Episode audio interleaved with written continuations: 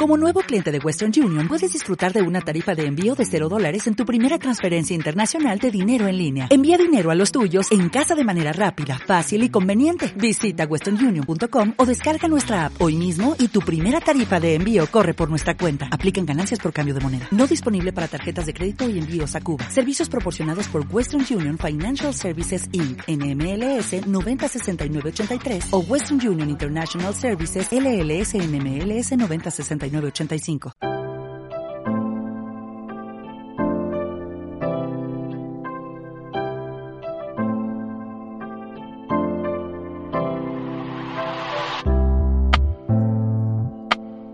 Te doy la bienvenida al podcast Reducción de Estrés Inteligente. El podcast si quieres manejar tu estrés de forma efectiva, ganar calidad de vida y, por qué no, disfrutar más tanto de tu vida personal ganar productividad a nivel profesional.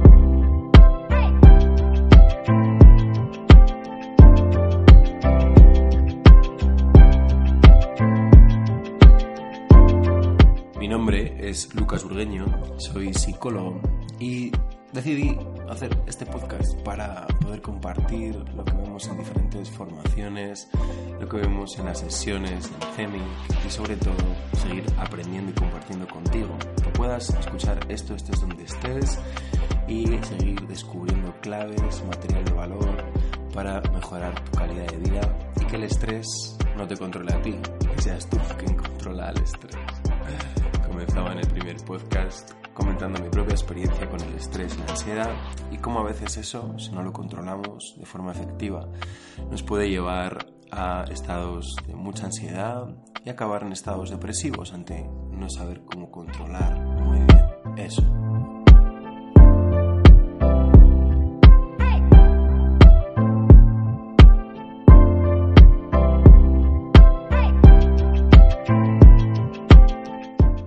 La clave que vamos a ver hoy va a ser ver cómo manejar los pensamientos y mindfulness, cuál es la importancia entre la atención plena y como ya estábamos viendo, esa reacción de huir del dolor tan humana, tan mamífera, cómo se relaciona con los pensamientos, qué es mindfulness, qué es esa metaconciencia de la que se habla, el descentramiento, y cómo podemos definir esa capacidad de observar observar la experiencia con atención plena.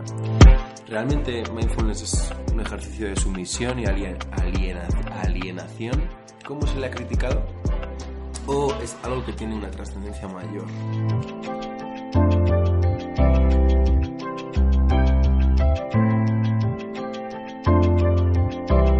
Vamos hoy a explorar todas estas preguntas y te voy a dar algunos ejemplos muy específicos para poder ilustrarlo, intentar ilustrarlo decentemente, de forma que tengas hoy una idea muy clara de cómo surge ese dolor, ese estrés y cómo mindfulness puede potenciar, aliviarlo y potenciar también tu calidad de vida.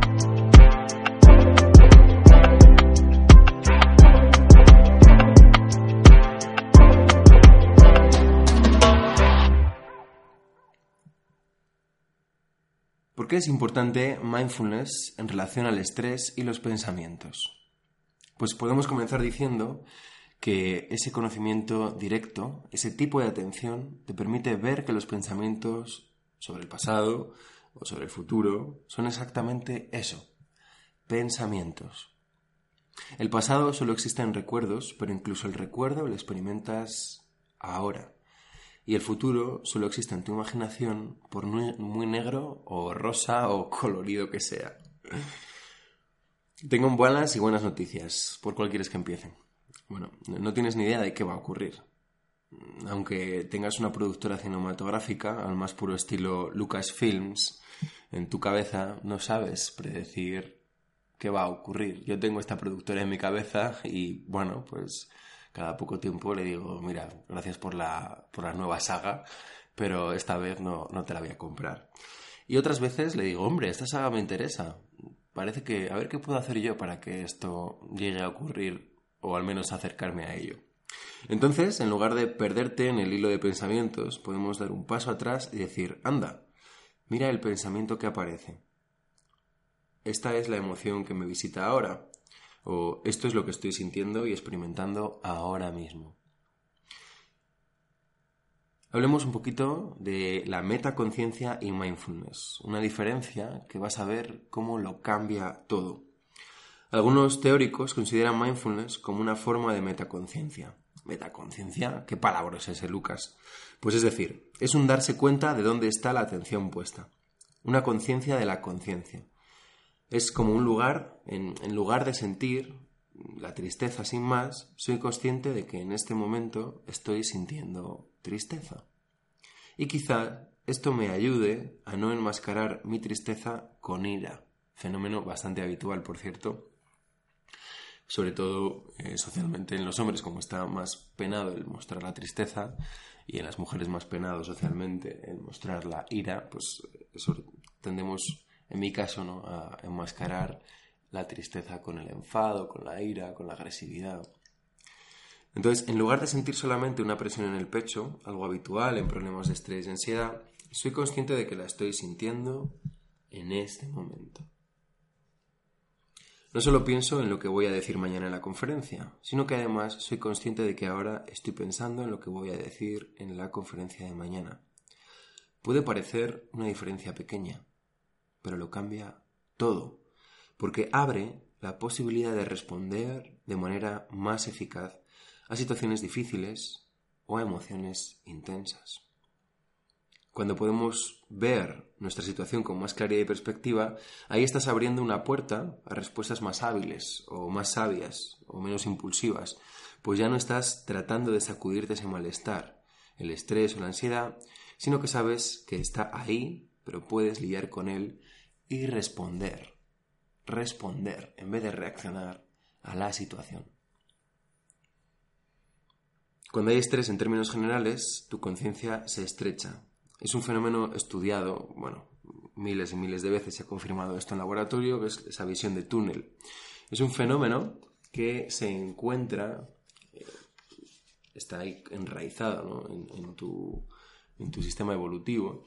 Es un sistema que se encuentra en personas que tras ser partícipes de alguna situación un poco peligrosa o amenazante, perciben una gran activación en su organismo y esto les lleva a estrechar el foco de atención.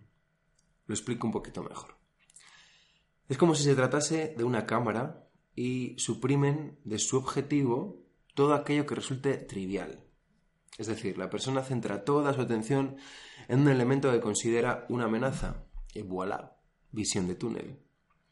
Puede deberse a diferentes situaciones de estrés, nervios o peligro, o por ejemplo en una colisión inminente cuando no sé si te ha ocurrido, estás adelantando y de repente ves que no te da tiempo y ves cómo todo el coche de adelante se acerca, se acerca, se acerca. Hay un momento ahí de ralentización del tiempo, o al menos esa es la percepción, donde la visión es de túnel. Solamente ves ese objeto que se acerca, todo lo demás desaparece. Ya puede estar alguien gritando o sacudiéndote, queda totalmente igual.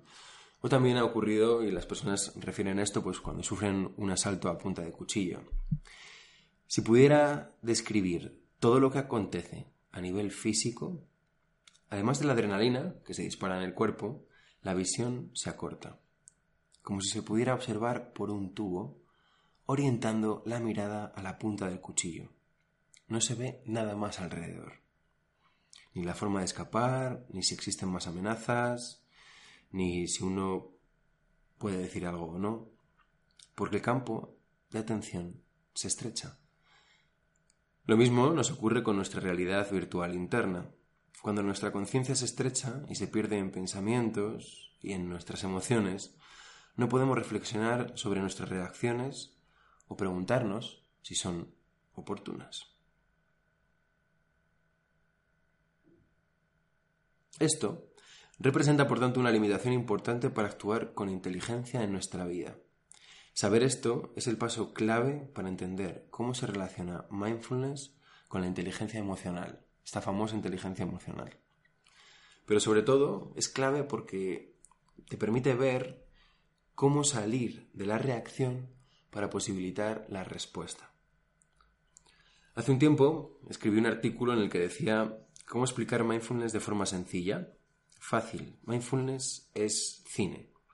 Cuando estás viendo una película como por ejemplo The Ring, La Señal, esa película de miedo, la niña con las melenas largas hacia adelante, y te metes en su argumento, te puedes llegar tú mismo a confundir con la propia historia. Pero hay momentos en que miras a la persona que tienes al lado, como me pasaba a mí cuando fui a ver esta película con un amigo, y te das cuenta de que estás viendo una película. Un par de segundos antes estabas brincando o llorando en la butaca. La persona que está a tu lado se come unas palomitas de repente y te devuelve a la realidad en la que no hay ningún peligro. Es solo una película. En lugar de estar completamente absorbida por la trama, tu atención se ensancha, se abre a más información e identificas lo que está ocurriendo aquí y ahora. Solo estás viendo una película. Fotogramas en movimiento, luz en movimiento, lo suficientemente rápida, recuerda, 24 fotogramas por segundo, como para que tenga sentido y continuidad en la forma en que tu cerebro percibe la imagen. Pero también por otra parte, lo divertido del cine es que te metas totalmente en la película, es decir, que tu atención se fusione totalmente con lo que está ocurriendo.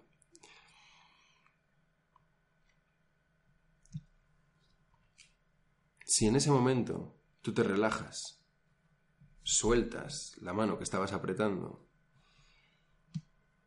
tu ritmo cardíaco vas a ver cómo recupera la normalidad y te dejas de meter en la historia de nuevo. Mindfulness es cine. Mindfulness te muestra cómo la película interior es muy similar. Cuando te das cuenta de que estás experimentando determinados pensamientos y sentimientos, en parte dejas de ser esclavo de esa trama, dejas de estar perdido en el argumento obsesivo y compulsivo y puedes despertar y observar. Puedes llevar tu atención a tu propia mente y sus contenidos, como si estuvieses viendo tu reflejo en un estanque. Ves la imagen de ti viéndote en un estanque. No me creas, haz el experimento ahora. Has estado escuchando mis palabras hasta aquí sin darte cuenta de que estabas escuchando. Pero ahora puedes escuchar esta frase con la conciencia de que estás escuchando. ¿Puedes escucharme con conciencia de que me estás escuchando? Si estás en la cama o estás sentado, probablemente no has sentido la planta de tu pie derecho apoyado. Céntrate ahora en esas sensaciones. ¿Ves? Las puedes sentir. Calor, contacto, hormigueo. Y además eres consciente de que estás sintiendo esas sensaciones en tus pies. Esto es mindfulness. La atención directa, consciente de la experiencia. Requiere intencionalidad. Por suerte, aprendí finalmente a tomar conciencia de mi ira y de mi tristeza, a permitirme sentirlas.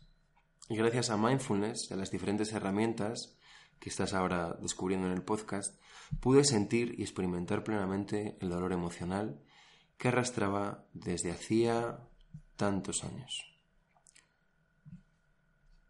donde no me permitía sentir emociones desagradables o socialmente inadecuadas. Mi ira era auténtica, te lo puedo garantizar, vamos.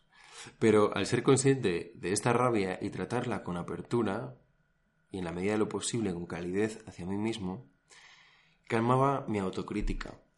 Y acabé dándome cuenta, pues de algo muy importante para mí, que es el profundo amor que mis padres y mis seres queridos sienten por mí. Recuerda lo que te contaba en el podcast anterior y ese problema familiar. Y me acabé también dando cuenta de lo mucho que me han ayudado en tantas formas, materiales y emocionales, de la mejor forma que ellos han sabido. Antes de enfrentarme a ellos o a los demás con acusaciones iracundas, fui capaz de calmarme, ver qué sentía y centrarme gracias a la práctica de mindfulness. Actualmente, pese a no vivir juntos y vernos una vez a la semana, me siento más unido a ellos. Hay lecciones que no hay forma elegante de aprenderlas, pero cuando pude elegir, decidir, el camino de la atención plena y la amabilidad hacia mí mismo van en primer lugar. Me di cuenta de que, de lo contrario, podría haber caído en un agujero que me habría llevado años dado que esa reactividad a veces puede resultar muy destructivo.